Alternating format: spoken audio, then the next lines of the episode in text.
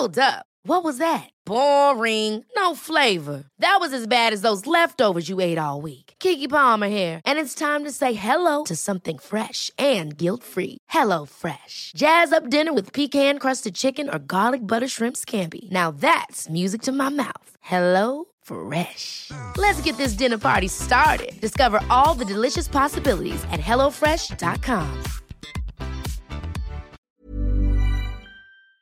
Y para ahondar más en este tema, me da muchísimo gusto saludar aquí en la cabina a Edgardo Flores Campbell. Él es experto en inteligencia preventiva, estrategias anticorrupción, controles policiales, seguridad y desarrollo, también en materia de seguridad internacional y seguridad nacional. Muy buenas tardes, ¿cómo estás? Hola Blanca, buenas tardes, bien. Aquí Oye, llegándote. Gracias, entiendo perfecto que vienes literal llegando desde Puebla, que tuviste allá una conferencia magistral sobre temas de seguridad. Muy interesante, sí, fue una el Consejo Ciudadano de Seguridad del Estado de Puebla y la Ibero eh, organizaron un, eh, digamos, Congreso Internacional sobre Controles Policiales Democráticos, lo cual que me resulta muy interesante en virtud de que estoy convencido de que solo con pesos y contrapesos acorde a un sistema de equilibrios Claro. en cuanto a un orden democrático moderno, van a funcionar mejor nuestras corporaciones policiales. Fueron dos días con varios eh, países representados. Y sí, efectivamente vamos regresando. Muy interesante el aportarle estos temas. Oye, Edgardo, cuéntanos, eh, pues ayer el presidente Donald Trump, pues ya hace una declaración importante en una entrevista, eh, allá en Estados Unidos, por supuesto, donde se le pregunta si en algún momento, pues, podría estar designando a estos cárteles de la droga como terroristas. ¿Tú qué opinión tienes? ¿Es correcto? ¿No es correcto? Yo, a reserva eh, blanca de entrar en el análisis minucioso del tema, eh, te podría decir lo siguiente. La declaratoria de, de, de este tipo de medidas por parte de- del presidente de los Estados Unidos, eh, de, digamos, homologar o ubicar en un mismo plano como hermanos gemelos al terrorismo y al narcotráfico, me parece de inicio lamentable. Lamentable en términos nosotros mexicanos acá en la vida doméstica, por así decirlo. Ahorita paso al, al plano de, de los pros y contras que le veo. Eh, esto a reserva de hacer un análisis profundo desde la normatividad y los procedimientos mismos que el, que el, que el, que el gobierno estadounidense eh, eh, apliquen o a, lo- o a las, o a los esquemas que recurran para ello. Primero yo lo veo negativo porque denota o de alguna manera deja entrever que hay un Estado fallido, que hay incapacidad del Estado mexicano para el combate al crimen, para el narcotráfico y todas sus modalidades. Y esto es muy delicado porque, a mi parecer, estamos en una crisis institucional y estamos al frente de una crisis de seguridad que es innegable, eh, y no por casos emblemáticos como el, el del joven Norberto eh, aquí en la Ciudad de México, el de caso Levarón, el, el, cul- el- el ya eh, Llamado Culiacanazo. Sino porque realmente hay que revisar eh, con detenimiento y autocrítica la estrategia que el gobierno federal está llevando en materia de seguridad. No puede ser concebida solamente la creación de la Guardia Nacional y la desaparición de Policía Federal como una institución que se pretenda utilizar como ajonjolí para todos los moles y todos los males. Me parece que tenemos que profundizar en una cuestión más articulada. La, la mala es esa, la percepción de inseguridad. Eh, vemos que no todo se reduce ya a las actividades de narcotráfico. Me parece que está clarísimo que el crimen organizado en sí mismo ya está evolucionando Claro. en la incursión de nuevos mercados ilícitos. Tenemos el robo de combustible, el robo de gas natural, el robo de transporte en carreteras se ha incrementado pavorosamente. Esto es por la disminución del estado de fuerza de la misma Policía Federal que está en un proceso de desaparición o conversión, con todos los problemas que esto está implicando, con las negativas de los propios elementos y a la vez eh, con un factor de corruptibilidad que ayer analizábamos incluso en el, en el- en el Congreso Internacional eh, mismo en Puebla, que es eh, la, la eventual colusión de policías federales con la permisibilidad con bandas del crimen organizado respecto al robo de carreteras. Entonces tenemos al crimen organizado eh, evolucionando nuevos mercados ilícitos, te digo, robo de transporte de carga en vías férreas, robo de minerales, El eh, le- sí, robo de combustibles eh, y la incursión de grupos armados en entidades como Veracruz, Tabasco, hoy Sonora, pero ya con, digamos, un descaro visible ante la eh, idea de que no hay un combate frontal, no sé si disuasivo, con fines de inhibición, de disuasión, de contención, de sus actividades, pero lo que sí ven es que pues se pueden ir moviendo a sus anchas, ¿no? Y eso en, Tabasco, en Guerrero, en Veracruz, en mismo Sonora, eh, está generando lo que está generando. E, eso es una combinación, a mi parecer, de una crisis institucional y una crisis de seguridad que estamos, se van entrelazando, ¿no? La, mala, te digo, es eso, que la percepción a un año del inicio de esta administración y, las erróneas decisiones de muchas de las decisiones en la administración anterior inmediata eh, está, está eh, generando este tipo de disposiciones. Aquí hay un factor que no hay que omitir. Es la anteposición de la lógica de intereses político-electorales, quizá de ambos presidentes. Y a mi parecer, quienes hemos sido policías o investigadores, puedo sostener que es lo que le ha venido a dar al traste a la materia de seguridad y justicia, al menos en el caso de México. No tengo elementos para decirlo en Estados Unidos. Pero, eh, y, esto es que el presidente, nuestro presidente López Obrador, me parece que está por hacer todos los esfuerzos posibles para llegar con preferencia electoral a las elecciones intermedias y lo propio el presidente Trump. Entonces, aquí tenemos un encono donde pues al final siempre se antepone la agenda de la lógica electoral política. Y, y, en mi caso yo le podría decir, eh, Blanca, no soy ni yo ni nadie fiscal anticorrupción de este país. Eh, bajo el proceso al que fuimos eh, sujetos de selección en el, uno de los poderes de la Unión en el Senado de la República, precisamente porque no hubo acuerdo, porque hubo un encono, porque todo el mundo antepuso la lógica de interés político electoral o partidista.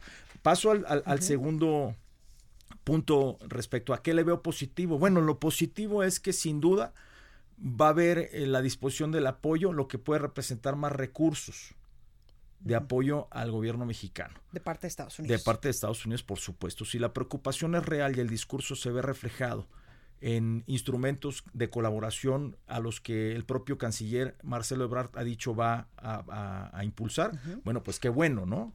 Qué bueno. Ahora, hay otro problema. Iniciativa Mérida, que era un esquema que venía funcionando, de alguna manera era eh, no ingerentista, pues, no, no injerencista, era, era, era, era un esquema en el que sí se traducía realmente en, en apoyo de insumos, de equipamiento, de capacitación y de, acompañamiento a las autoridades, en el caso de la Policía Federal, a la propia División Antidrogas, a la División de Inteligencia, en mi caso, en mi, en mi periodo, a la Unidad de Asuntos Internos con estrategias anticorrupción y fomento a la ética policial. Es decir, y, así lo hace con estados y municipios, Iniciativa Mérida, la Embajada de los Estados Unidos en México a través del programa Iniciativa Mérida. Eh, anuncian la, la, cancelación de ese esquema de colaboración que a mi parecer es elemental. O sea... Porque además compartimos una frontera enorme donde pasan en mil cantidad de personas, armas y también en algún momento se dijo que posiblemente en México había terroristas que llegaban a hacer base a nuestro país y después cruzar a Estados Unidos. Ha, habido casos, ha habido casos, eh, en alguno tuve la oportunidad de conocer y participar desde, desde el Centro de Investigación en su momento y Seguridad Nacional. Pero Estados Unidos sí tiene una larga lista de organizaciones eh, catalogadas como terroristas, eh, de tendencia islámica, marxista o separatista, ¿no? Palestina con Hamas, eh, la libanesa con Hezbollah, la misma guerrilla colombiana, las FARC, el ZLN en México, y, hay varias organizaciones que están dentro de, ese catálogo. Aquí el, el, símil es lo preocupante. Y habría que sacar, eh, ver el lado positivo y, la habilidad del canciller Marcelo Ebrard y, no, la no cerrazón del señor presidente Andrés Manuel López Obrador, la apertura del propio secretario Durazo, de sumar, de converger, de conjugar esfuerzos, de empatar agendas y pues mire, de dejarse ayudar, Blanca, porque eh, hay que actuar con humildad, sin soberbia y no todo lo que se ha hecho está mal hecho. Yo creo que hay que asumir una postura de construir sobre lo construido, de garantizar continuidad, no continuismo y no necesariamente eh, bajo una perspectiva divisoria de, neoliberalismo o conservadurismo está todo tirado al, a la borda. Edgardo, eh, ¿qué significaría, por ejemplo, que Estados Unidos sí designe a los cárteles mexicanos como terroristas? ¿Les estaría, evidentemente, no sé, en algún momento cancelando sus cuentas bancarias, teniéndoles una mayor investigación, teniendo una mayor colaboración, por ejemplo, con los eh, con las autoridades de seguridad pública en el país. ¿Qué es lo que esto significaría? Pues yo creo que eso tiene que derivar en instrumentos de colaboración mutua y, no confundir, así como no confundir austeridad con eficiencia, no se puede confundir. Eh, esquemas de colaboración institucional o binacionales con violación a la soberanía ¿Qué es lo que decía hoy el presidente Andrés Manuel López Obrador? No intervención. Nosotros vamos a cuidar incluso el canciller mexicano el tema de la soberanía nacional, que es a lo que le tienen pues un poco de, temor en este tema de las declaraciones del presidente Donald Trump. Pero pues yo creo que mm, temor, eh, o, sea, no, sí, o respeto, digo, yo creo que en un marco institucional de respeto pueden lograrse consensos. Aquí lo que no hay que perder de vista es esa es interés de ambos presidentes de, de, sus agendas político-electorales. ¿no?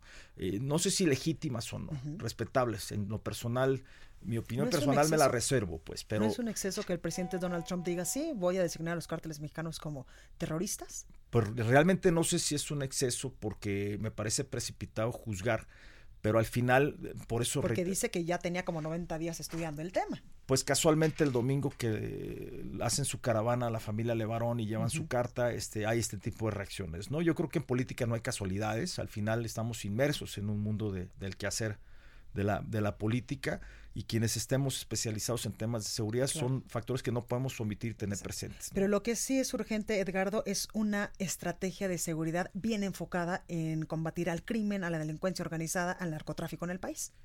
Sí, por supuesto. Y ayer mismo analizábamos en el Congreso Internacional junto con otros países, pues los contrapesos, la importancia de los contrapesos, ¿no? Por eso sostengo que también tenemos una, hasta cierto punto, una crisis de institucionalidad, porque en la medida que haya eh, en las corporaciones policiales eh, instancias de control interno fuertes, va a haber una policía más legitimada, con mayor percepción social. Tenemos un caldo de, de, de, rechazo, por así decirlo, de la ciudadanía con cierta dosis de hartazgo colectivo, donde no hay credibilidad en las policías, no hay credibilidad en las instituciones. Con la Guardia Nacional.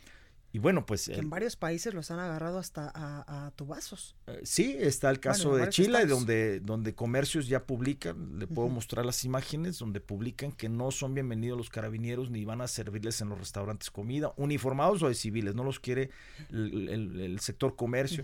Es decir, tan, y eran de las policías como la federal más reconocidas de América Latina, ¿no? de las mejores eh, estructuradas. Aquí el tema es, eh, para sintetizar, una es, lamentable, es lamentable la, la, la catalogación o, la, o la, ubicación en ese plano a nivel del terrorismo, el narcotráfico, pero creo que también hemos dado motivos para ello. Eh, y segundo, porque denota la, la falta de, de, una estrategia clara quizá o deja entrever eh, para muchos analistas la posibilidad de un Estado fallido. Y lo positivo, pues es que seguramente vendrá esto bien negociado con eh, recursos, apoyos. Eh, yo espero que con eh, orientación, acompañamiento en temas de análisis, procesamiento de información, compartimentación de la misma, pero compartiendo bases de datos, inteligencia, contrainteligencia. Y me parece un extremo decir que van a incursionar o van a llegar por Veracruz los Marines o van a a llegar soldados a, incursionar a, tomar cartas, ¿no? Al final yo creo que toda medida que coadyuve de manera transnacional eh, en la que coadyuve México eh, tiene que ser al final de beneficio para los mexicanos. Por supuesto. Y, en esa tónica tenemos que estar. Hay que esperar cómo evolucionan este tema de, la declaratoria y cómo eh, se dan las pláticas entre el canciller y Mike Pompeo, ¿no? Pues ahí lo tenemos, Edgardo Flores Campbell, experto en inteligencia preventiva, estrategias, anticorrupción, controles policiales, seguridad y desarrollo. Muchas gracias por estar Qué amable, no, al contrario, un gusto. Ever catch yourself eating the same flavorless dinner three days in a row? Dreaming of something better? Well, HelloFresh is your guilt-free dream come true, baby. It's me, Kiki Palmer. Let's wake up those taste buds with hot, juicy pecan crusted chicken or garlic butter shrimp scampi. Mm. Hello Fresh. Stop dreaming of all the delicious possibilities and dig in at HelloFresh.com. Let's get this dinner party started.